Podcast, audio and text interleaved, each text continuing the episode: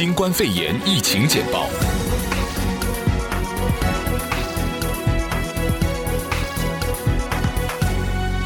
欢迎您收听疫情简报新闻专题节目，我是主持人晶晶。意大利新冠肺炎疫情大爆发，意大利总理孔特三月八日凌晨签署紧急法令，政府宣布对疫情最严重的北部和中部部分大区采取封城措施，一千六百万居民旅行受限，其中金融中心米兰和观光胜地威尼斯都在隔离区范围内。我们随即连线到旅居意大利二十多年的企业家武瑞军，他目前人在米兰。我们于意大利当地时间三。三月八日晚间与他连线，现在来听听武瑞军所带来的意大利目前最新的情况。晶晶你好，呃，我是旅居意大利已经二十多年的一个华侨，我叫武瑞军。呃，最近意大利这个疫情的呃爆发的这个呃速度这么快，呃，想和你说一下大致的这个意大利的情况。这个意大利这个疫情蔓延的这个很厉害，而且最关键的就是这个意大利人啊对这个东西认识不够，政府这个宣导呢也这个呃一开始是不温不火，最后呢现在到了不可收拾地步了，但是呢仍然不会不是这个明朗的在这个做出一个回应啊，他们对这个东西啊。呃的认知啊，这真的是非常的肤浅，还是就是大家都不戴口罩。今天这个我们出去到超市，昨天不是那个米兰这个大区隆巴勒第二大区不是分分层了嘛？然后我们昨天出去买了一些东西，然后今天早晨也出去买了一些东西。今天早上出去买东西的时候，人们仍然不戴口罩，而且呢这个。我们进去买那买东西的时候，我们戴我们两人，我和我妻子戴的口罩，戴口罩的只有几个人，就他们把认为这个戴口罩啊视为一个好像是这个，就说哎不是这个特别能接受的一件事情，这种的太过于自我、过于自由的这种习惯呢，就导致了这种的这个疾病蔓延的速度非常快，而且呢，今天我啊我带我妻子出去散步，这个散完步以后。呃，我们平常在一个这个湖边散步，现在超市大的这个超市还有酒吧、餐饮现在基基本上都关掉了。那么我们到这个湖边散步，以前人不多，现在人大部分都集中在这个湖边散步，人们仍然不戴口罩。作为意大利的华人企业家，武瑞军先生所领导的公司面对疫情做出了怎样的对应措施？我们会在下一集简报中跟您分享。接下来，我们连线米兰华人 Demi，他目前采取以平静的心态面对当下的疫情，就连米兰封城的消息也是朋友告知的。来听听他那边的情况。大家好，我是来自意大利米兰的丹尼。现在是意大利当地时间三月八号的晚上九点半。今天下午的时候，收到我意大利朋友的消息，然后他说他今天去超市买东西，然后货架上的食物已经被抢光了。他说 所有的货架都被抢光了。当时我是挺震惊的，因为我上一次去超市囤食物，当时是疫情刚刚开始的时候，米兰还没有很多确诊的病例。嗯，但是华人人已经开始有很强的意识要去囤食物啊，囤口罩。我去了一次超市，上周，当时食物储备还是很充足的，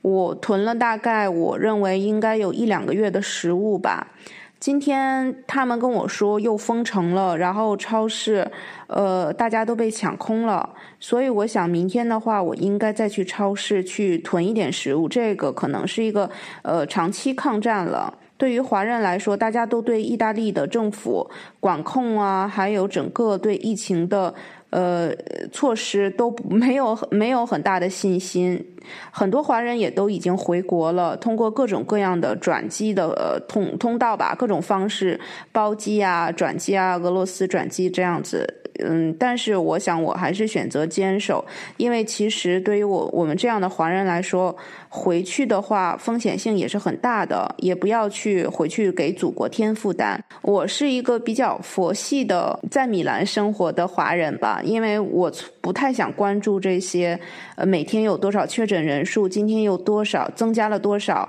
呃，又死亡了多少。我不想去关注这些，因为其实你看了这个每天攀升的数字，会给自己造成一定的心理压力。你要知道自己要做什么，我很清楚，我要做的就是囤好食物，出门如果必须要出门的话，戴好口罩。我只能自己做好自己。其实每一个人都对意大利政府没有抱太多的希望。嗯，大概是这样子。希望大家都健健康康，然后疫情早一点过去。以上就是本节的疫情简报，感谢您的收听，我们下次再见。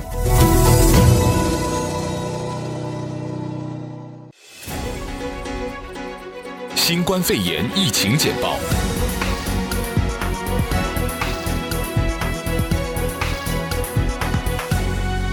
欢迎您收听《疫情简报》新闻专题节目，我是主持人晶晶。在二战期间，丘吉尔曾用“最黑暗的时刻”来形容1940年6月巴黎沦陷后的形势。最近，意大利总理孔特形容新冠病毒疫情的爆发是意大利最黑暗的时刻。旅居意大利的华人企业家武瑞军先生，在意大利的疫情爆发之后，他的公司采取了怎样的防疫措施呢？来听听他怎么说。晶晶你好，呃，我是旅居意大利已经二十多年的一个华侨，我叫武瑞军。我们公司呢，给员工每一个员工分了二十五个口罩，然后呢，呃，每个人员工分了二十五副手套。就是要求员工上班的时候必须戴口罩和手套来公司工作，然后到了公司以后，呃，开会也好，工作也好，必须要间隔两米的距离，大家在一起分部门开会。现在呢是把所有的员工，呃，除了这个主管周一来公司需要来公司开会碰面，解决一些问题，其他的都已经全部放假在家里工作了。而且呢，公司规定。呃，在家里工作，每天上班时间要打卡，啊、呃，下班时间要发工作报告，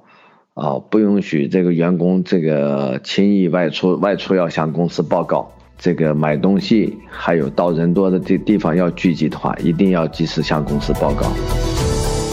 法国的华人怎么看待欧洲政府对新冠病毒疫情的种种措施？法国的口罩和洗手液目前还能买得到吗？在三八国际妇女节当天，法国女性选择以怎样的方式度过？接下来，让我们连线人在法国巴黎的华人阿辉，来谈谈目前欧洲及法国他所了解到的情况。那大家好，我是阿辉。那么我现在在巴黎，当地时间呢是二零年三月八号，夜间时间呢是二十一点半。这边欧洲的疫情呢进展的是比较快的，嗯、朝着不好的方向。当然啊，呃，确诊的人数呢和死亡的人数不断的增加，也就是说，从目前的情况来看，欧洲才是真正的战场。那么这里边呢出现了很多乌龙事件啊，像比如说，呃，巴黎的有人有的华人戴口罩呢，被警察罚款了一百五十欧，这件事呢是子虚乌有的。嗯、经过大使馆中国驻法国大使馆核实呢，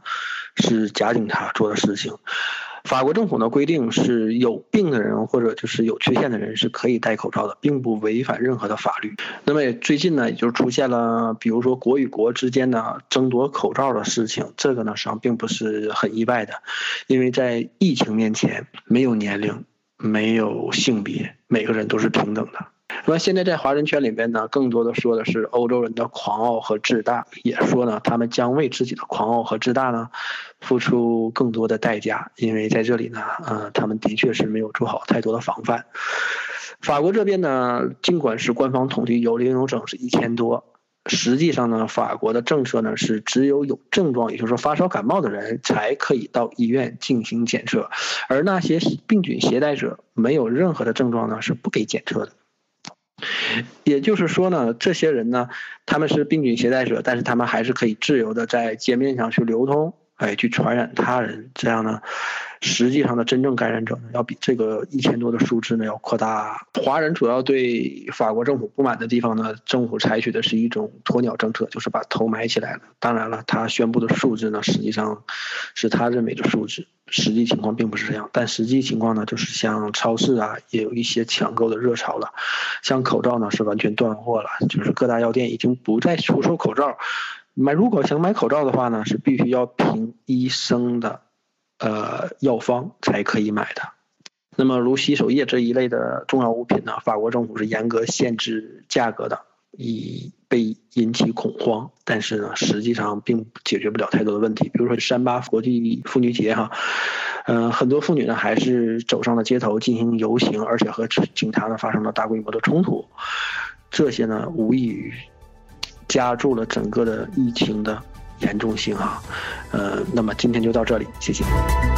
以上就是本节的疫情简报，感谢您的收听，我们下次再见。